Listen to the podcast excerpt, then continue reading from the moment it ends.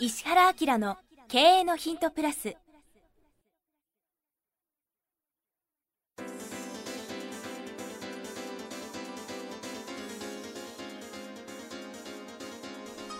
ポッドキャスト石原明の経営のヒントプラスは勝てるビジネスモデルや売れる仕組みの作り方。経営者や起業家が持っておくべき能力とその磨き方。リーダーの育成や強い組織の作り方などについて経営コンサルタントの石原明がリスナーの皆様からのご質問に直接お答えする形でお伝えしていく番組です。企業を継続発展させるためのノウハウを提供する日本経営教育研究所がお届けいたします。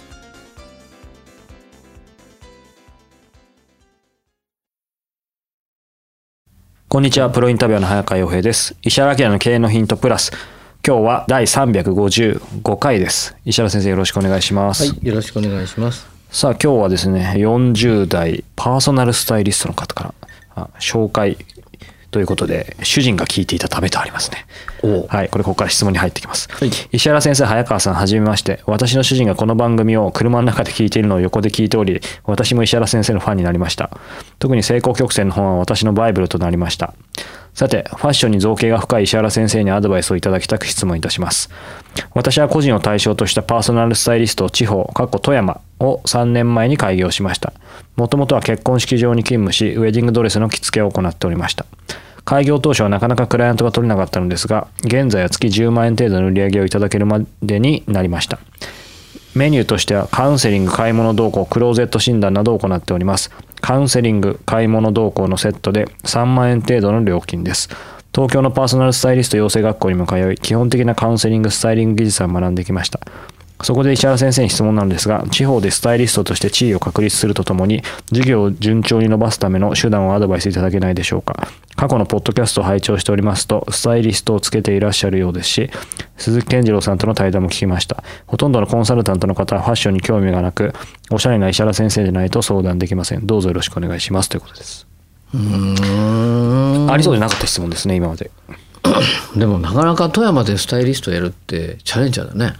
うん、って、まあ、イメージでは思いますよね。うん。いや通常知ってる日本のインターネットの、うん。インターネットで物が売れる日本の総売上ってわかる？個人商品は100兆ぐらいあるんだけど、はい。そのうちの12兆ぐらいしかないんだよね。あインターネット占める割合がそうそう1割ちょいですね。うん、それなんでかっていうと日本ってほらもともと商店街とかいろんなものができた上に流通が起きたはい。上にインターネットが来たから、うん。実は便利性があるところしか買ってなくて、うん東京都内23区とかだと、はいインターネットで物を買うよりも目の前で買った方が楽だから、あんまりその重たいもんとか、うんリアルにないものはインターネットで売れるけど、うん。一番のマーケットはさ情報は東京から来るんだけど、はい。買い物行こうと思ったら時間があるっていうさうん。そのドーナツ化してるところなんだよね。はい。あと田舎に情報行かないし、うんすごい素敵な帽子買ったからって誰も見てくんないところは買わないから,、うんう本当にドーナツ化してるとこしか売れてないよね、うんインターネットって。うん。だからマーケットの少ないところでビジネスするっていうのは実はすごく難しいね。まあ、シンプルではシンプルですよね。そうするとそもそも、まあ、この方はここでスタイリストとして地位を確立するとともにとありますが、うんそこから、じゃあ逆考えるとさ じゃあマーケットが薄いところで何かのビジネスをやる利点って何、うん、そこにいる数少ない人と、まあ、その数にもよると思いますけど、うん。を取ってナンバーになればてかナンバーにはなりやすいかなっていうのはありますよね。ただそれがどれだけの、ね、経済規模かっていうとこが肝ですよね。マーケットが今度さいいとライバルがいっぱいいて強敵もいたりするわけ、じゃない。でそれがその今言ったみたいにマーケットが薄いと、うん。実はライバルが少なくて強敵もいない可能性が高いから実は少ないマーケットを独占するってことができれば成功する可能性が高い。はい。うん。うん。ってことはじゃあどうしたらいいかっていうことなんだよね。それは何かって言ったらこのマーケットの中でブランドを確立し、うん。1位という地位を占めることの方がうん。重要で、そうですね。目の前のお客さんを営業することはその後やればいいっうんていうこれが分かってるかどうかが結構この人の肝ですね。うん、そういう意味でそのブランドを確立するっていうところでいくと、うん。まあ、いろんな手法がやっぱ考えられますよね。一番いいのは主だったところに、うん。この人が一流だっていうことを認知させること。主だったところ。うん。まあ、例えばこの人が経営者のとこ行きたいんだったらうん。商工会だとか、青年会議所だとか、なんだろうかね地方のメディアだとか、うん。ラジオだとか、うん。だから直接お客じゃない人たちがまずお客になる。なるほど。うん。うん、でそこで、まあ、僕だったら無料セミナーとかなんかいろんなことやりながら、そうですね。なんたらといえばあの人ですよね、うん。なんたらかんたらはこの人が第一人者ですよねっていう印象をつけるところから行って、うん。印象がついたら個々のお客さんをうん落としていくっていう風な流れを作ると、そそっちの方が早いですよね。あだってそのマーケット根こそぎ取ってうん。上の方のブランドを全部持ってくって考えたらそれがいいよねうん。っていうことじゃない？うん。うん。これそうなるとうん。まあ、今の話いくとねそのメディアとかも含めてですけどその直接のお客さんよりも外側だったり、まあ、足元を固めるというかそこが大事だと思うんですけど、そのためにも、まあ、無料セミナーっていうのもありましたけどなんかいろいろ手法ありそうですよね。かといっていきなりじゃあ例えばブランド立てるっていう意味で何かすごい面白いサイトを作るとか本を出版するとかねだからそういうのでブランドってでもなんかそういうのになんだかんだ人間は弱いから。ややあのとねマーケットがさ富山でしょ、っうんてことは何かって人的に行った方がいいのよ。うんうんだから商工会所行って、うんこんなことしてますでコミュニケーションを取ってそこでセミナーを1回やってもう最初は無料とか安い謝礼でもいいわけですよね。とにかくや実績を作る。そうそうでラジオの番組持たせてもらって、うんでこの時に面白いのは無料で活動できる人がほぼいないはずなんですよそうですね。でもこの人ご主人がいて、うんご主人ちゃんとタンク組んだら確かに。要するに片っぽはさ仕事して収益上げながら何かやんなくちゃいけない、そうか。でもこの人の場合は収益上げなくてよくてブランドを作るために100%コミットできるって考えた時には、先回りだとかなんだろうかいろんなところに顔出すってことが全部できちゃうから。普通の起業した人とは全く違いますよね。かなりアドバンテージ。そう。認知っていうのを取るブランドを作るっていうことだけにまず集中した方がいいね、うん。これは半年1年経っちゃうと何たらといえば誰々だよねっていうそのとにかく認知がいくことがすごく重要で、うん。そこからめぼしい人を落としていけばいいよね。うん。だから上のマーケット全部取る。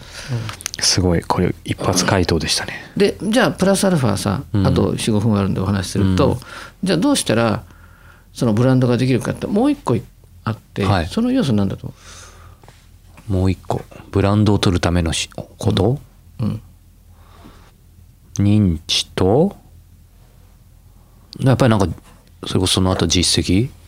ですか？まあそれはお客さんができたからなんだけど、うん一流とその一流じゃない人の違いっていうのは何かっていうとその物事に対する定義を新しくさせるってことが大きいのね。はい。だからなんでかっこいい服着るんですか、うん。スタイリストに服を選んでもらうんですか、洋服を選んでビジネスの場に出てくるんですか？って言った時におしゃれっていうのは一個軸にあるんだけどプラスアルファこういうことやこういうことやこういうことをするためにうん。実はこれが重要なんですよね。あそういうこと、うん。新たな認知うん。思考の入れ替えはい。新しい定義これを持ったらいいわけじゃん。まあ、教育的なところもありそうだからセミますよね。ナーもそういう方向に向けてきちっとやったりとかするわけ。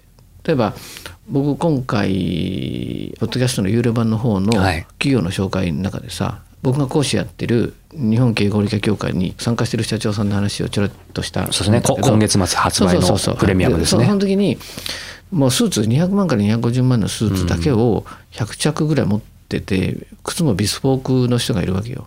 ね、でその人は時計から何から全部きちっとしてるのよね。はいでなんでそうなの？って聞いたらさ彼はその医療の業界とかも含めて海外に行ってるわけ。はい。で海外でビジネスしようと思った時に、うん超トップは何見てるかっていうと服の素材見たり時計見たり、うん靴見てるのよ。うん。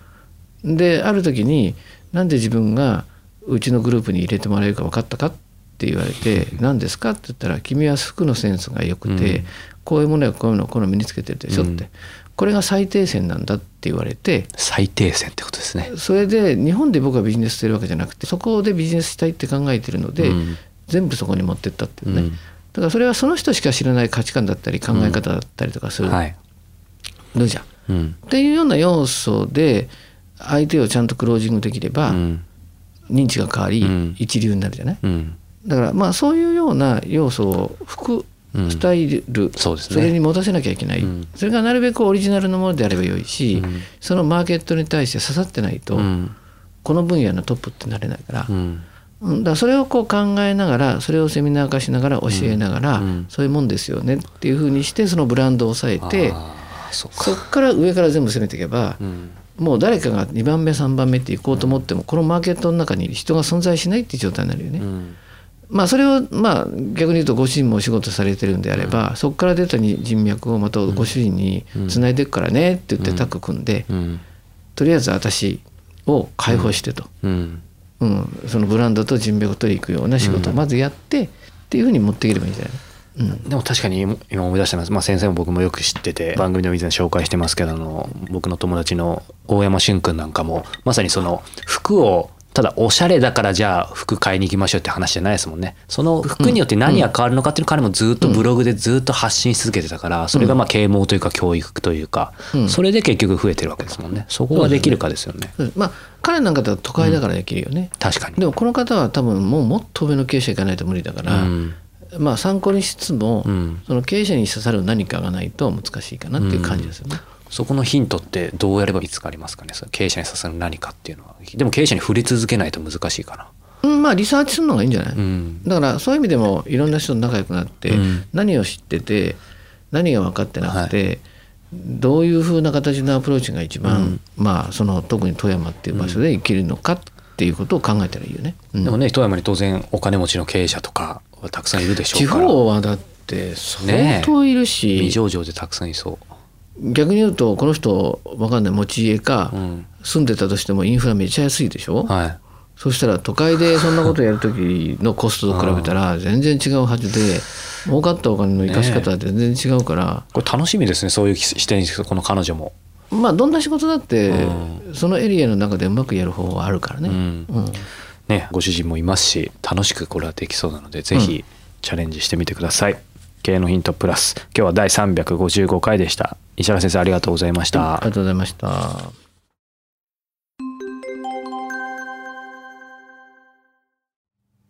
番組よりお知らせがございます。当番組は第1回より無料で公開しておりますが、番組回数の増加により、ポッドキャストの登録数の上限に達したため、iTunes やポッドキャストアプリで、すべての回をお聞きいただくことができなくなっております。ウェブサイトでは第1回からすべての回をお聞きいただけますので、ウェブサイト石原明 .com のポッドキャストのバナーからアクセスしていただき、経営のヒントプラスをお楽しみください。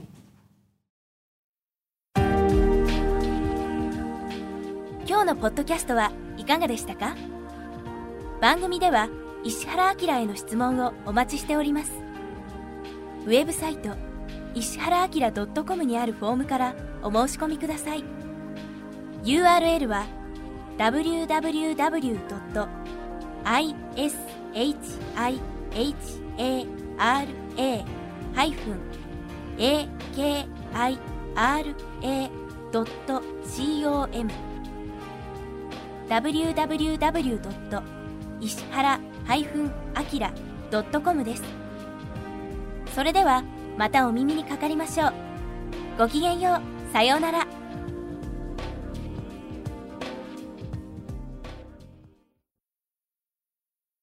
この番組は提供日本経営教育研究所プロデュースキクタス早川洋平制作協力若菜はじめナレーション岩山千尋によりお送りいたしました。